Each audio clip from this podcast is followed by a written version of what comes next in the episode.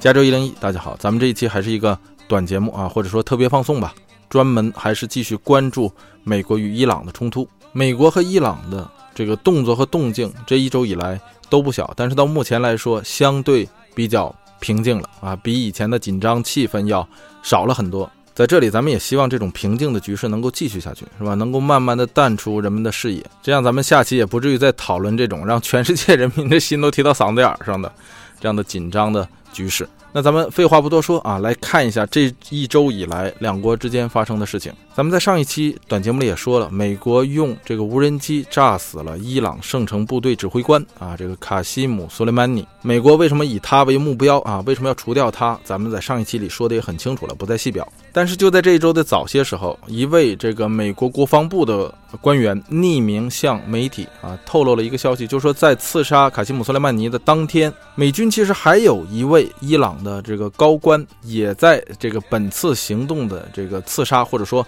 轰炸或者说定点清除的名单上，但是由于未曾透露的原因啊，说这项刺杀计划没有按原计划进行。那除了卡西姆·苏莱曼尼，另一位这个定点清除的对象是谁呢？是伊朗伊斯兰革命卫队的高级指挥官，叫做阿卜杜勒·雷沙·沙赫莱。这次这个所谓的定点清除事件呢，是发生在一月三号。一月五号，伊朗宣布啊，停止履行伊朗核问题全面协议的第五阶段对伊朗的限制措施，开始持有离心机，并且数量不再具有任何的限制啊。说说白了，就是伊朗开始在核问题上加大自己的筹码。然后紧接着一月七号，在伊朗就对这个卡西姆·苏莱曼尼进行了这个送葬活动。这个活动主要发生在这个卡西姆·苏莱曼尼的故乡啊，科尔曼。哎呦，大家看那个图片新闻了吧？哈，那个人呢叫一个多呀啊！结果就是在这个呃送葬活动中发生踩踏事件啊，五十六人死亡，二百多人受伤。这个事件是伊朗的官方电视台报的啊，所以这个踩踏事件死了这么多人啊，受伤这么多人，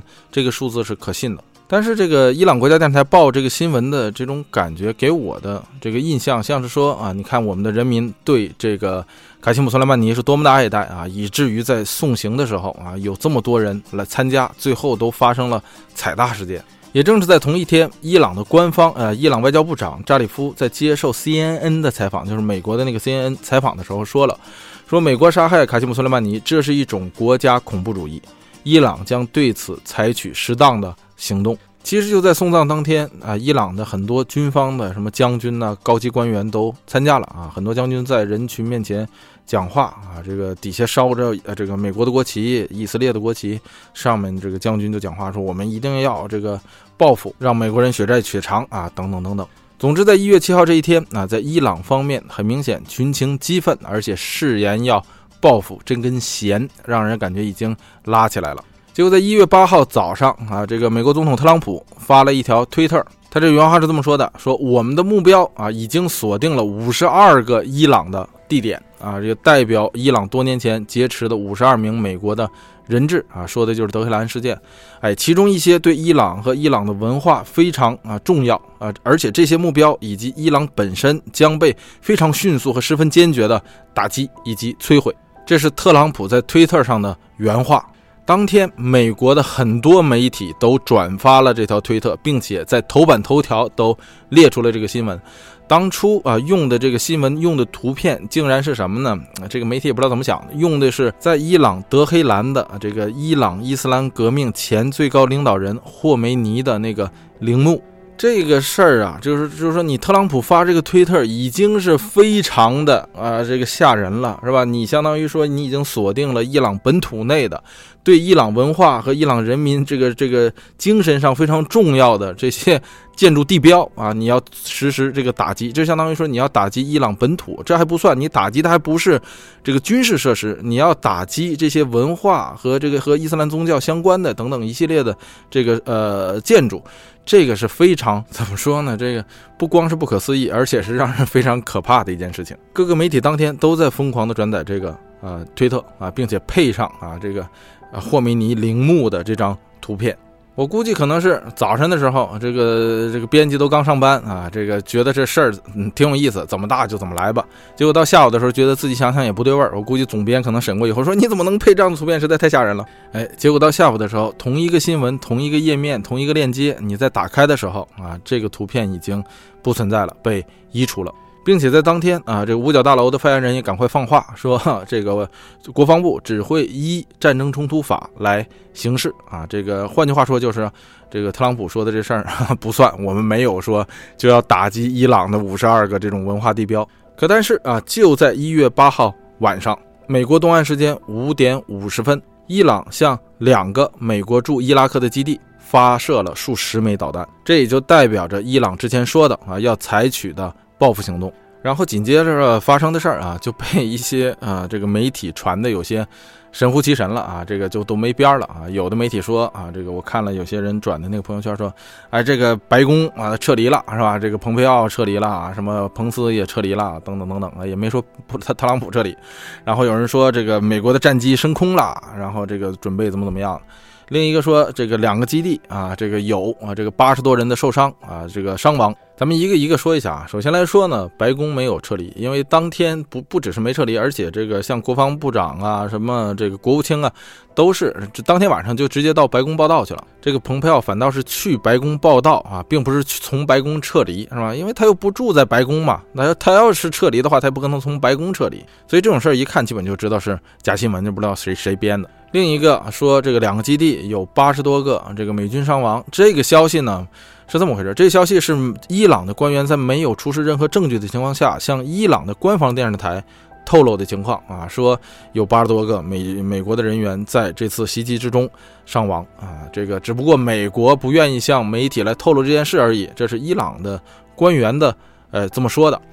但是这个事儿啊本身是假的。美国的确啊，在这次袭击之中没有任何的伤亡啊，因为不光是美国没有伤亡啊，这个加拿大在这两个基地里头也有五百加拿大的军队，五百个加拿大的这个士兵在这个两个基地里这个驻军，也没有受到任何的这个伤亡情况。这个事儿啊，我看有人说说伊朗，你看这什么破技术是吧？这个发射个导弹，十好几个导弹是吧？结果你看一个人没炸着啊，你这都扔哪儿去了？这个其实不怪伊朗的导弹技术不行，伊朗的这个导弹可以精确到几十米的范围内。现在它的这个技术可以精确到这个这个范围内，这个导弹几十米的范围内已经很精确了。因为你一旦炸下去，这个导弹几十米范围内，这个精确度你肯定就被炸了，被炸到了是肯定的。但是值得注意的事儿是这样，就是基地的人员毫发无损，这个事儿值得值得注意。在这么精确的打击下，他毫发无损，说明什么呢？说明美国的这个基地它有一套运行良好的预警系统。美国拥有一套庞大的雷达和卫星网络啊，专门用于跟踪全球范围内的这个导弹发射。这使得驻扎在伊拉克基地的部队啊，能够在导弹这个刚刚发射的时候就已经可以寻找掩体去掩护了。也就是采取预备措施，这个军队都是有预备程序的啊！一旦这种警报响起，怎么去这个寻找掩护，怎么去这个减少人员伤亡，这些东西都是有一套规范的动作的。所以从这一点上也可以看出，美军在这方面的素质上是非常的高的。而且我相信呢，伊朗的这次导弹袭击啊，也会刺激这个美国的国防部在这个导弹预预警系统上更加大的投入经费。那咱们回过头来再看伊朗，说伊朗为什么选择打击美国驻伊拉克的这两个空军基地呢？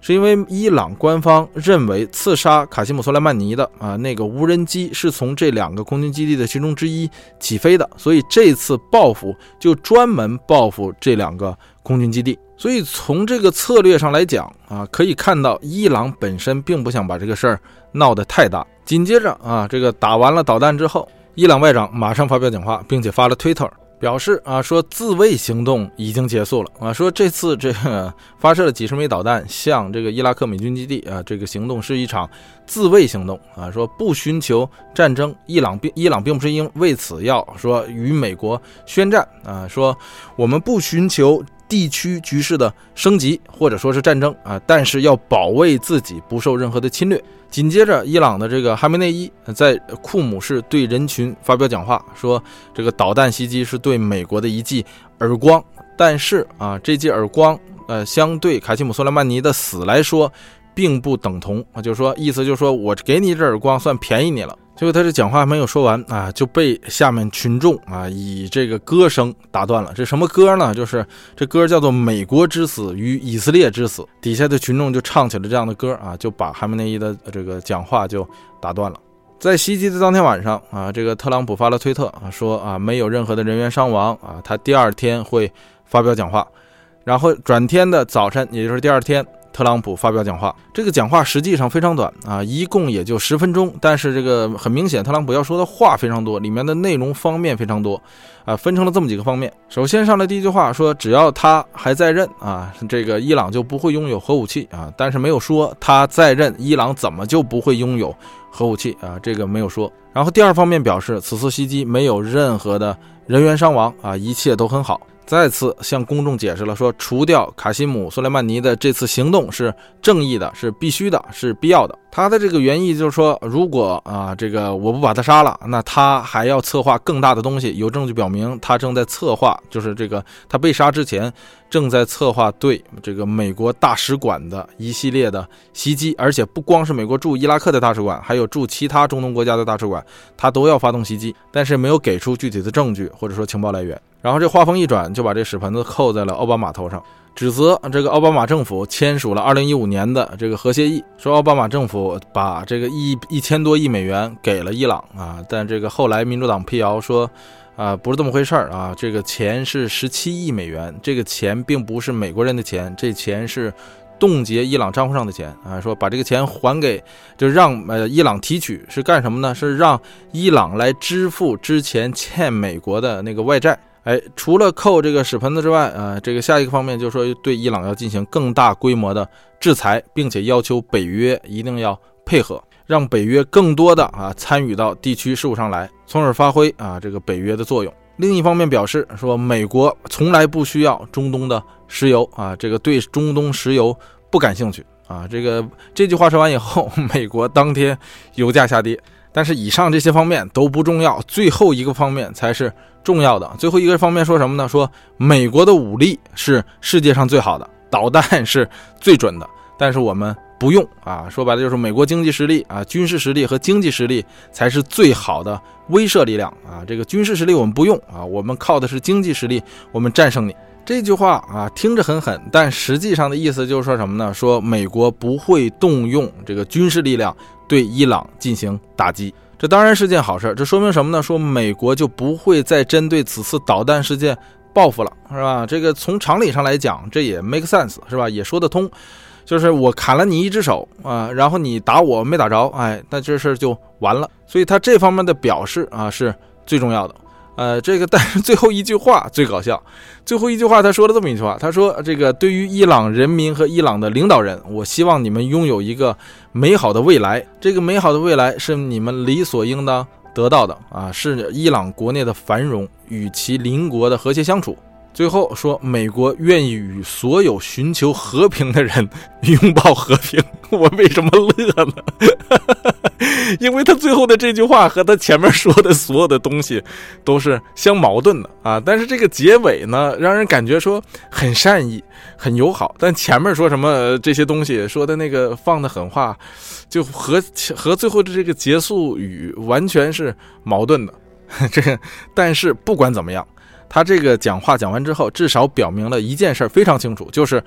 美国不会对伊朗的导弹袭击再采取任何的军事措施啊。这个事儿是一个好消息，就是说美国不会再以此再给你来一通啊，再打一次，就就这事儿就到这儿就完了。再加上伊朗外长前面说的那个话，说他的报复行动也就到这儿，那就说明美国没还手啊，伊朗气儿也消了。那这样的话，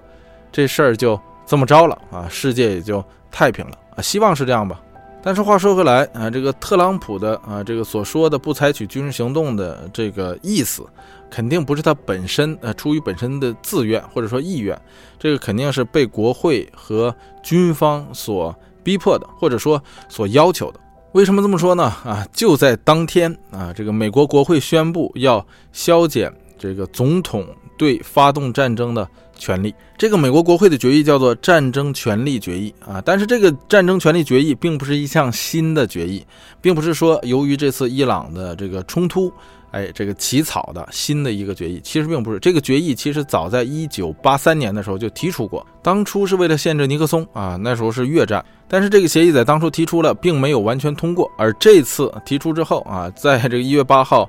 啊，在一月九号当天，美国众议院啊是二百二十四票对一百九十四票通过了这个决议。现在这个决议已经交给参议院审议了。给大家细说一下，说这个决议是什么意思呢？就是说，日后如果这个决议要真的说成为一项法律的话，那意思就是说，日后总统要向另一国宣战的话。那么必须得经过国会批准，这事儿说白了就是说，总统日后要想发动任何战争，必须得经过国会批准了之后，你才能够发动战争。你不能自己发个推特，你就说你要发动战争，这是不行的。但其实啊，美国的法律是赋予国会宣战的权利的，但是这个事儿是这样。本有没有规定如何宣战，只是赋予了国会宣战的权利。就是说，宣战的这个形式没有规定。就是说，你可以总统直接宣战，也可以由其他的方式宣战。所以在历史一直以来，这个按照惯例都是由总统宣战，并不需要国会啊这个真正的批准。所以这一次，这个众议院也就是国会希望通过这样的方式把这个。呃呃，这个决议以法律的形式确定下来，但是现在交给参议院了，能不能最终通过，这还两说。这跟这个这个对于特朗普的弹劾其实是一样的。现在只是在众议院或者说国会通过了。说白了就是啊，作为一个国家的啊这个最高领导人，你不能再以拍大腿做决定了。但是在之前的任何情况下啊，这个因为这次其实也没有发发动真正的这个战争。呃，在之前的任何情况下，总统宣称都是宣称说宪法授予了总统这种权利，可以征集军队，无需国会的批准批准。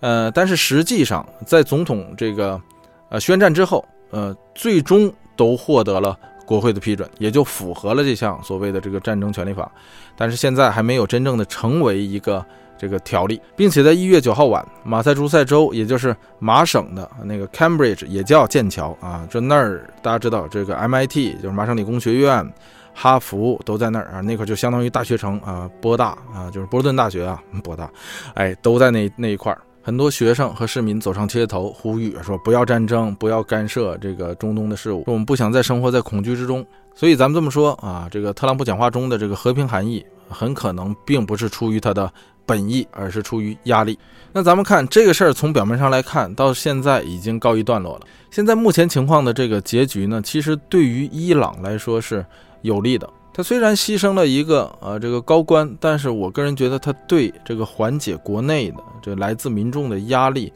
是一个非常好的呃一个转移视线的方法。前一阵伊朗国内的这个矛盾压力非常大，现在一出这个事儿以后，马上感觉都是什么？这个群情激愤是吧？一下子好像整个国家又团结了起来。而反过来，对于这个美国来说呢，特朗普呢在一开始，呃，这个除掉啊卡西姆·苏莱曼尼的时候还算是不错，但是在这一次上啊，这个很明显，特朗普非常非常的不满意。如果大家看他那个讲话视频的话，你能看出来他是非常的不高兴。本来是打算为他的这个连任竞选加分的。但是现在这个事情很明显没有向啊他所想要的那个方向去走，并且国会现在也开始对他啊在战争权利上也要加以限制，这一点对他的这个政治利益上来说啊，我个人觉得是得不偿失的，并且现在这个声明讲话啊这话已经说完了，所以嗯这个他对伊朗也很难再采取进一步的行动了，也就很难再搞这样的动作去。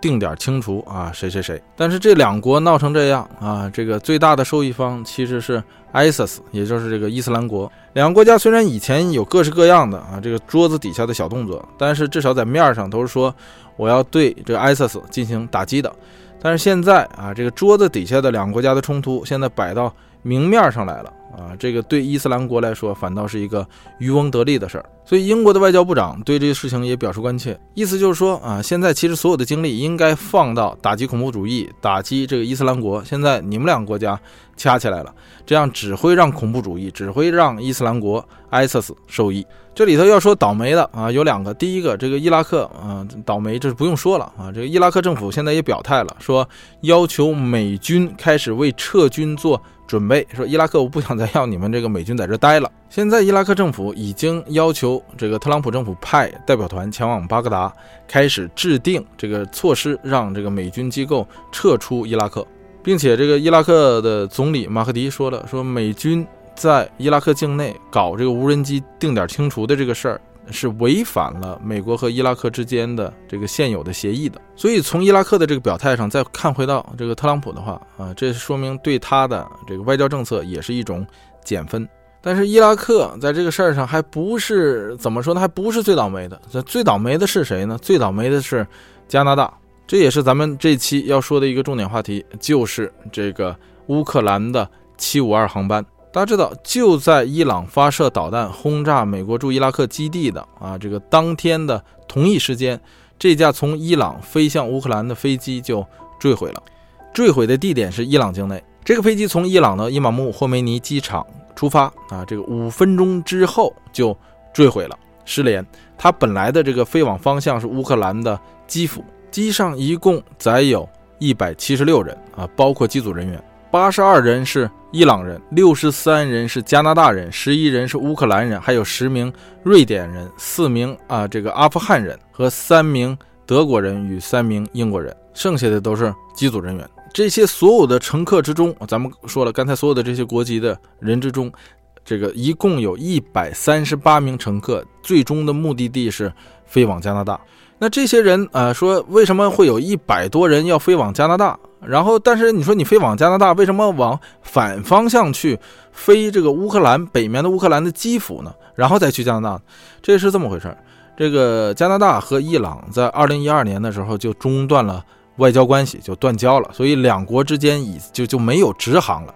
你要想从伊朗去加拿大，或者从加拿大去伊朗，都要经过乌克兰的基辅转机。那为什么这个飞机上有六十多个加拿大人呢？是因为呢，这个时候正值啊加拿大这面的这个寒假，或者说就是这个圣诞节假期加上新年假期，很多学校这个时候没什么课，所以有很多伊朗本土的学生就返乡了，就回到这个伊朗去度假。而同时呢，这个加拿大飞伊朗经由基辅、乌克兰基辅的这个航线是所有航空公司里头的航线里最便宜的，所以这个航班上大部分都是学生，因为学生没钱嘛，是吧？就坐便宜的飞机啊，这个回到伊朗，或者说去伊朗度假，然后这个假期结束了啊，这个时候再从伊朗飞过来，呃，经过基辅，结果没成想啊，坠毁了。这些去伊朗或者回伊朗的六十多个人，他们都是加拿大的。国籍加拿大总体的伊朗移民其实占比不到百分之一啊，也就是不到三十万人。我去年冬天啊，坐这个 Uber 还碰着一位这 Uber 司机，就是伊朗的移民。他那个车前头啊，他挂了一个埃及的十字架啊，所以我上车的时候我看了一眼，我还说我说哟，我说你是埃及人，他说不是不是不是，他说这个十字架是我的女朋友给我的，我的女朋友是埃及人，然后说啊这个我呢以前本来是信这个穆斯林，但是我后来改了信仰，我就是信基督教了，交了一个啊同样信基督教的埃及的女朋友啊，然后这个女朋友把她的十字架挂在我的车上，哎这个意思就是让我平平安安的嘛。哎，这个就扯远了。咱们话说回来，这个空难刚刚出现的时候，伊朗说这是机械故障啊造成的。哎，所以大家也没有往多了想，并且最重要的是，这个航班呢，飞机的型号是波音的七三七啊，就和咱们之前。呃，聊的那个波音的七三七的，就是系列，那是一个大系列，都属于七三七系列。之前不是有两架波三波音七三七掉下来吗？就是这个由于它的这个程序故障，咱们在二零一九年回顾的时候还专门聊过这件事儿。但是这一次的七三七的这个型号和上一次那个七三七的型号是不是一个型号？上一次叫七三七 MAX。这回这个是七三七八百，相比七三七 MAX 啊，这个七三七八百的飞行记录是非常好的，也是非常安全的。但是由于啊，它也是七三七啊，所以这一次掉下来的时候，伊朗一开始的时候说这个机械故障，所以很多人一下子又对这个七三七系列啊开始想起了他以往那两次啊，就是去年和前年出现的这两次空难。但是很快，第二天的时候，美国的官方就发布了一条消息，说啊，这个乌克兰的七五二航班很可能是被伊朗的导弹射下来的，并且这个 CNN 还附上了一个视频。这个视频一开始的时候是在伊朗的社交网络内这个流传的。是伊朗的一个地面人员用手机拍摄的，就能看到夜空中一个飞行物体被一个更加快速的飞行物体撞上了，然后发生了爆炸，并且能够看到爆炸之后燃烧着的残余部分啊，这个改变了方向，向另一个方向落去。这个消息一出啊，就让人感觉这次的空难就更加的悲惨。这一次坠机事故是对于加拿大而言呢，是自1985年印度航空啊，这个爆炸以来最大的一次人员损失。当初那个印度一八二航班在爱尔兰海岸这个大西洋上爆炸，造成了这个飞机上一共三百二十九人丧生，其中二百六十多人都是加拿大人。所以，呃，这个加拿大的总理特鲁多啊，这个大家有没有看？特鲁多最近把胡子留起来了，特别有意思，要求伊朗必须得给加拿大一个答复。但是，真正调查此次这个事件的，应该是乌克兰的国家航空管理局。呃，因为这个飞机属于乌克兰嘛，加拿大的这个运输部长也声称说，受到了乌克兰的邀请了啊，这个他的办公室将会去这个派人去乌克兰，这个做更大规模的调查。与此同时呢，这个英国的一些媒体和美国的一些媒体说，说第二天赶到事发现场再去看那个飞机残片的时候，说已经被伊朗的官方都清理干净了。所以很多人说这个伊朗销毁证据啊，伊朗打算把这黑匣子全部都这个消除掉。但是伊朗很快表态说，他将配合啊这个乌克兰和加拿大的这个调查，并且会给予这两国啊这个有限的资源的帮助。在这个昨天啊，或者说前天吧，因为现在我这边已经是凌晨了，哎，就是一月九号的时候，伊朗的一位负责调查的官员还说呢，说这个事儿怎么也得调查一年才能完成。结果就在一月十号啊，这个伊朗说了，说明天啊，这也就是一月十一号就能够公布调查结果。然而就在两个小时前，伊朗的官方已经宣布啊，这个此次这个乌克兰的七五二航班是被伊朗的导弹错误的击中，从而坠毁的。伊朗的官方呢对此表示了深刻的这个歉意，并且说了他们将升级这个作战系统，也就是导弹系统，从而避免如此的这个错误再次发生。伊朗的外交部长啊刚刚发了这个推特说，伊朗非常非常的啊感到愧疚啊，并且道歉，慰问这个死伤的家属，并且说这个调查还在继续，说伊朗犯的这个错误是不可原谅的错误。其实这个商用飞机啊，飞过这个战区被呃这个地面导弹这个击中，这已经不是一个啊不是第一次发生了。在二零一四年的时候，俄罗斯和乌克兰互相打的时候，就已经击落一架了。那架飞机比这架还大，是波音七七七，上面有二百八十三名乘客加十五个工作人员啊，就是机组人员。到现在了，乌克兰和俄罗斯还在扯皮啊。这个乌克兰说是俄罗斯击中的，俄罗斯说是乌克兰击中的。哎，说是乌克兰的阴谋论，是乌克兰故意击中以后啊，栽赃给俄罗斯。我相信呢，在一开始的之初，这事儿就是发生之初，美国派无人机炸了啊，这个卡西姆·苏莱曼尼的时候，很多专家都做了预测，这样和那样的。无论是预测战争的，无论是预测和平的，但是谁也没想到说这事儿最后会是这样，就是说双方没打起来，结果一架飞机掉下来了啊，这个白白牺牲了两百来人的是吧？一百多人，将近两百人的。性命，而且这些人是完全完全无辜的。所以咱们再回过头来反观这场冲突，咱们说它是对美国有帮助吗？还是对伊朗有帮助呢？还是对伊拉克、对叙利亚有帮助呢？还是说